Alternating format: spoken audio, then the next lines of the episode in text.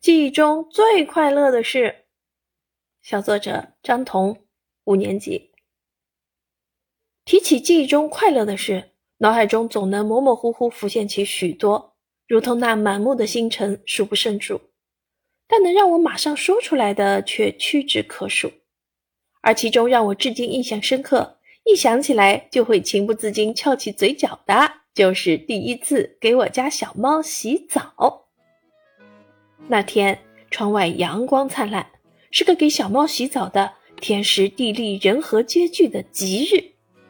我和妈妈齐心协力把小猫请进了洗澡房，它炸着毛对我喵喵叫，就有些威胁的意味，似乎在说：“新来的，毛手毛脚的，别碰我。”哼，小样，我还治不了你吗？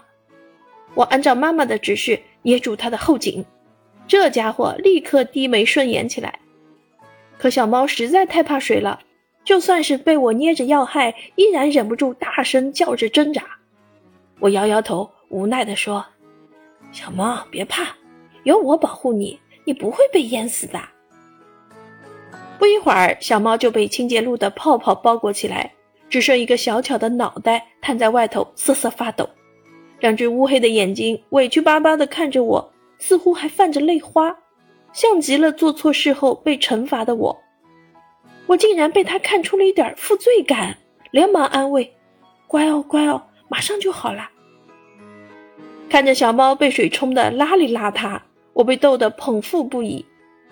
妈妈拿来吹风机让我给小猫吹毛，听到呼呼的风声，小猫一脸惊恐地看着我，似乎对我非常失望。枉我把你当朋友，我当然不会手下留情啦！不把你吹干，你可会生病呢。这是我第一次学着照顾一个小生命，让我感到快乐的不仅是过程中的欢笑，更多的是付出爱心后得到的回报。